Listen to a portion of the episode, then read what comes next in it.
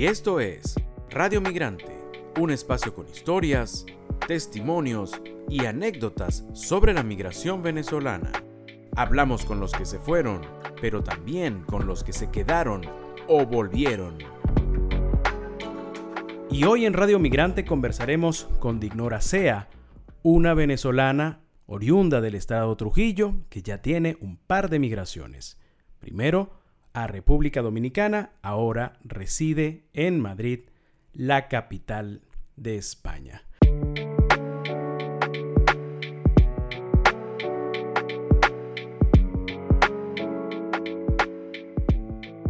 Hola Dignora, un placer que estés con nosotros. Hola Miguel, muchísimas gracias por invitarme. Es un placer estar aquí con ustedes. Dignora, a pesar de tu, de tu corta edad, ya tienes varias migraciones. Tienes migraciones internas en Venezuela porque naciste en Trujillo. Luego, bueno, caminaste por allí, fuiste, estuviste en Cuica, Churuguara, Barquisimeto.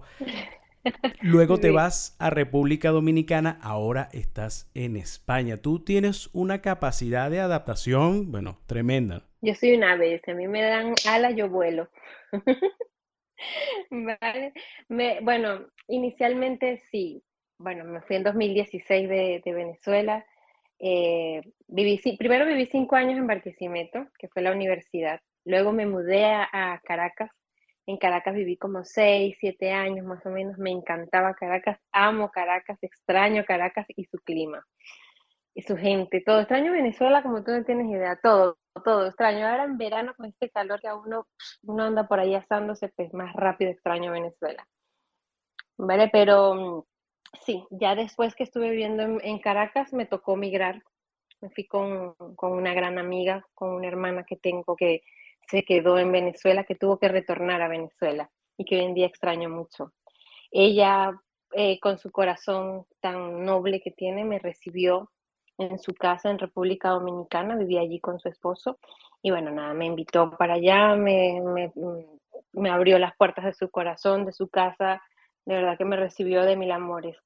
Y allá estuve dos años en República Dominicana, trabajé en República Dominicana en el área de ventas no fue nada fácil trabajar en la calle porque me tocaba trabajar en la calle muchas veces, tener dos trabajos.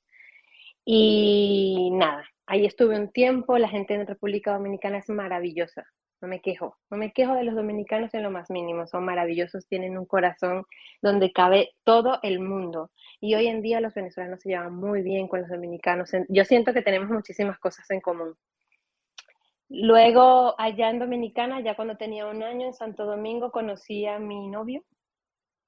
Él, él tiene nacionalidad y siempre, ya había vivido aquí en España, había vivido en Barcelona y siempre me decía, vámonos, vámonos, vámonos. Y que bueno, ya va, espérate. como que todavía no tenía así como la suficiente confianza, ¿sabes? Y bueno, luego ya cuando teníamos un año juntos, nos vinimos a España.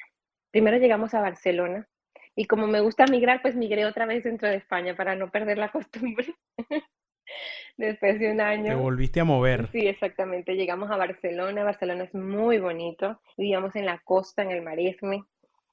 Eh, allá estuvimos como dos años más o menos. Nos agarró la pandemia en un piso súper pequeño. Eso era un apartamento súper pequeño. Eso era pues como para salir corriendo, como quien dice.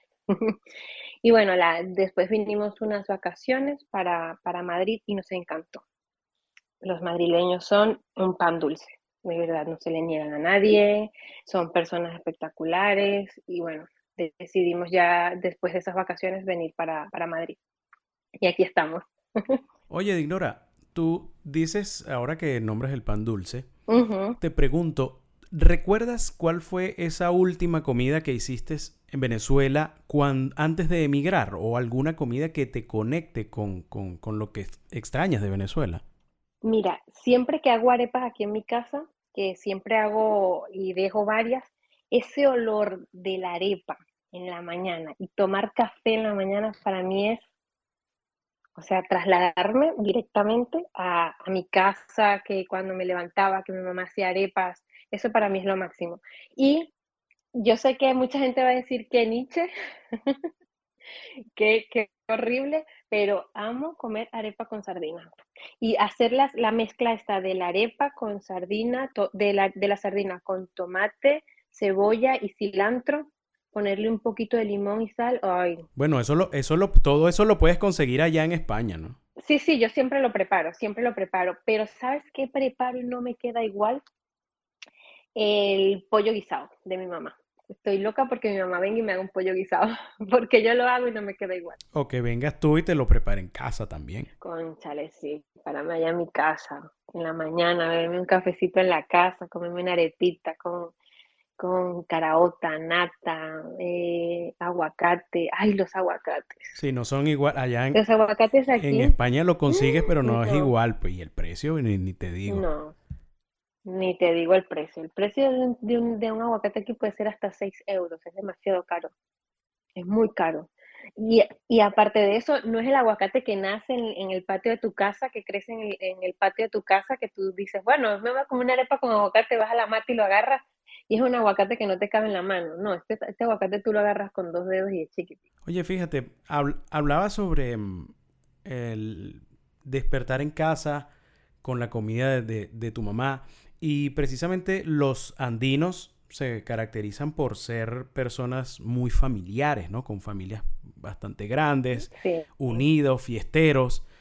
Ya que tienes tantos años em, fuera de tu casa, que no ves a tu gente, seguramente muchos estarán ya por el mundo, pero, pero ¿qué, recuerdos tienes de, ese, de esos momentos en los que la familia estaba junta y estaba en casa? Eh, diciembre se me agua el corazón, pero diciembre, diciembre siempre, ¿sabes? La fecha en la que uno, ya te va a tragar, en la que uno siempre se reúne con la familia, siempre éramos eh, muchos y aparte que nosotros íbamos a un pueblo, y es Cuicas, de donde es mi mamá, y toda la cuadra salía, ¿sabes?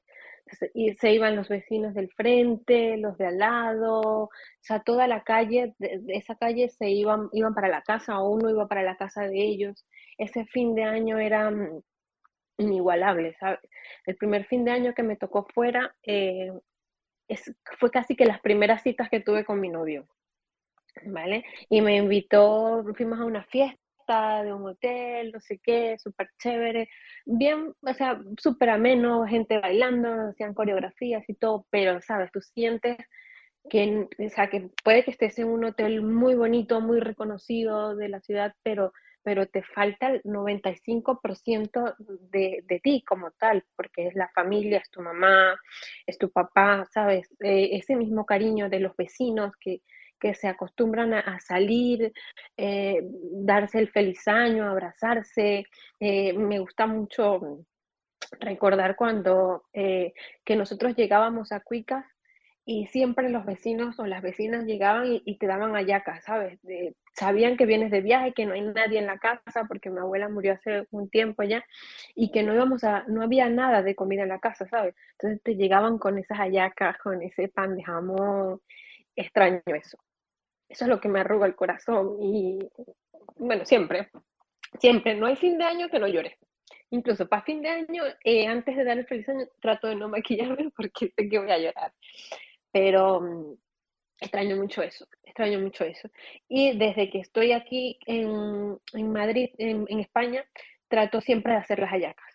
Hago las hallacas, hago el pan de jamón. Eh, bueno, el pan de jamón ya no lo he vuelto a hacer porque me queda muy feo. pero hago, hago la ensalada de gallina, hago las hallacas, ¿sabes? Eh, hago incluso el, el ponche crema. Eh, descubrí que, bueno, que hay algunas cosas que me quedan muy bien, otras que, bueno, ya preferimos comprarlas, pero eso lo extraño. Extraño también mucho los cumpleaños que generalmente, ¿sabes? Siempre te pican la torta, te cantan cumpleaños aquí o en otros países eso no es muy, no es muy, no se, no se hace mucho. Sí, no, no son tan cercanos. Fíjate, eh, Dignora, eh, cuéntanos cómo, cómo es tu día a día en, en España, a qué le dedicas tu tiempo, cómo, cómo sientes que has sido acogida por la sociedad española, que ya antes de llegar tú llegaron miles, ¿no? Ya no es tan, tan, tan extraño ver un venezolano allá, ya hay muchos, Pero ¿cómo, cómo te has integrado con, con, la sociedad española? Ya vemos que el, en el acento tienes una mezcla de gocho con español, que bueno, estás a punto de adaptarte también a eso. Sí, tengo una mezcla ahí que, que, que, a veces hasta yo me confundo, a veces estoy hablando, diciendo, no sé, hablando de cualquier cosa y claro, como tengo tanto contacto con los españoles, porque ya tengo cuatro meses trabajando en una empresa en la que tengo contacto con el público, hablo con, con, solamente con españoles. Es muy raro que me toque alguna persona, un venezolano, y ya cuando me toca un venezolano le conozco, le agarro de una vez el, lo, identifico de manera automática. Y mira, yo empecé a trabajar aquí en Madrid. Cuando yo llegué, yo no trabajaba, me quedé en casa. Tengo un proyecto personal que se llama Budare Digital y mi proyecto, yo lo que hago es escribir, ¿vale? Desde que empecé a trabajar, ya lo que hago es subir notas de prensa porque no me da chance de, escribir. Pero traté de mantenerme ahí en el, en el ámbito periodístico, que es lo que a mí me gusta. Cuando empecé a trabajar, eh, me varían mucho los horarios, a veces entro de 12 a 9, a veces de 3 a 9, a veces voy en las mañanas de 8 a, a 3 de la tarde, eso ya depende, ¿vale? Y bueno, generalmente en las mañanas, normal, mi novio se va a trabajar a las 7 de la mañana, Igual me levanto temprano, lo ayudo con el desayuno, a que se prepare y que se vaya. Ya en el resto de la mañana me quedo en casa, hago cualquier cosa que tenga pendiente y ya cuando me voy al trabajo, pues ya ahí ya comienza un poquito más mi, mis actividades más, más profesionales. Los madrileños son personas súper, súper chéveres, son personas que te acogen como si estuvieras en casa. Son personas que eh, te preguntan cómo estás, cómo te ha ido, cómo vas, no sé qué. O sea, son personas muy, muy, muy, muy chéveres. Así como otras personas que me ha tocado hablar que son de otras comunidades de aquí de España que también son súper, súper amables, súper chéveres. De verdad que el español ha sido muy, muy receptivo con los venezolanos. Y eso también ha sido influencia por lo que tú dices, porque no, el venezolano no tiene 15 días llegando aquí Aquí hay marcas de restaurantes, eh, de, servicios que lo llevan venezolanos y, claro, tú vas a ese sitio, eh, hay un sitio que es una arepera, que de verdad la comida es divina ahí. El, el, el chamo comenzó en Barcelona y ya tiene una sede aquí en Madrid. Y tú vas y me parece tan reconfortante cada vez que uno va a comer escuchar a un español pidiendo una reina pepiada, una arepa con chicharrón, una arepa con queso frito y aguacate, ¿sabes? Escuchar ese acento español y llegar a pedirte una reina pepiada en un restaurante venezolano, o sea, la integración del venezolano ha sido de verdad que, que muy bonita. ¿Cómo dirá un, un español diciendo chicharrón? Explíquenos eso, rapidito. ¿Cómo, cómo suena? Vale, y bueno, más que todo con, con la reina pepiada, porque le ponen el acento donde no va. ¿Sabes? Reina pepeada, dicen, más que todo también. Y con la arepa con chicharrón, bueno, las veces que he escuchado que, están eh, pidiendo en, ese, en ese restaurante, eh, generalmente la que más piden es la reina pepeada, porque es como la que, la bandera de, Venezuela, ¿sabes? La, la, principal. Pero también los he visto pidiendo empanada de carne mechada, ¿sabes?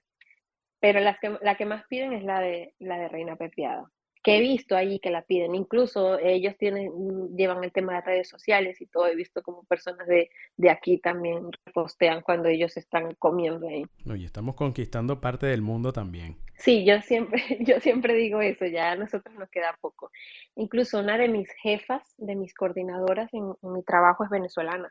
Una, una muchacha venezolana. Ya para ir finalizando, Dignora, imagínate que tenemos una máquina que puede teletransportarte en el tiempo y en el espacio. Si tú tuvieras en este momento que trasladarte a algún lugar de Venezuela en la época que tú elijas, ¿en dónde, e, e, en qué época sería y por qué? Me, trasladaría a diciembre, en, mi casa, eh, llegando a, a la casa de mi abuela, a, hacer el pesebre, a, limpiar la casa, ¿sabes? Mm, a, organizar todo, porque ya mañana es 24 de diciembre y hay que hacer las hallacas. Me trasladaría esa fecha al momento en que mi abuela nos recibía, en que estábamos contentos porque estábamos llegando a la casa, a la casa de, materna de, de, mi mamá, a la casa de mi abuela.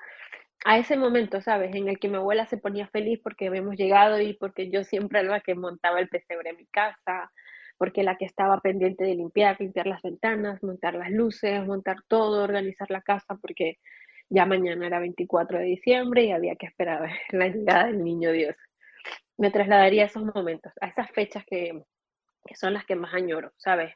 Las que más extraño, las que cada vez que, siento que se acerca diciembre son las que más mm, me dan en, el, en, en ese subconsciente del sentimiento que me ponen, me ponen un poco triste. Me iría directamente a esa, a esa fecha, en la que no me importaba nada que llegaba a mi casa a las 3 de la tarde y mi abuela me recibía y que veo, venga, ¿cómo es esta arepa aquí? Y se acuesta a dormir. A esa fecha, de verdad que son tiempos que sé que no van a volver, pero que los guardo como los mejores.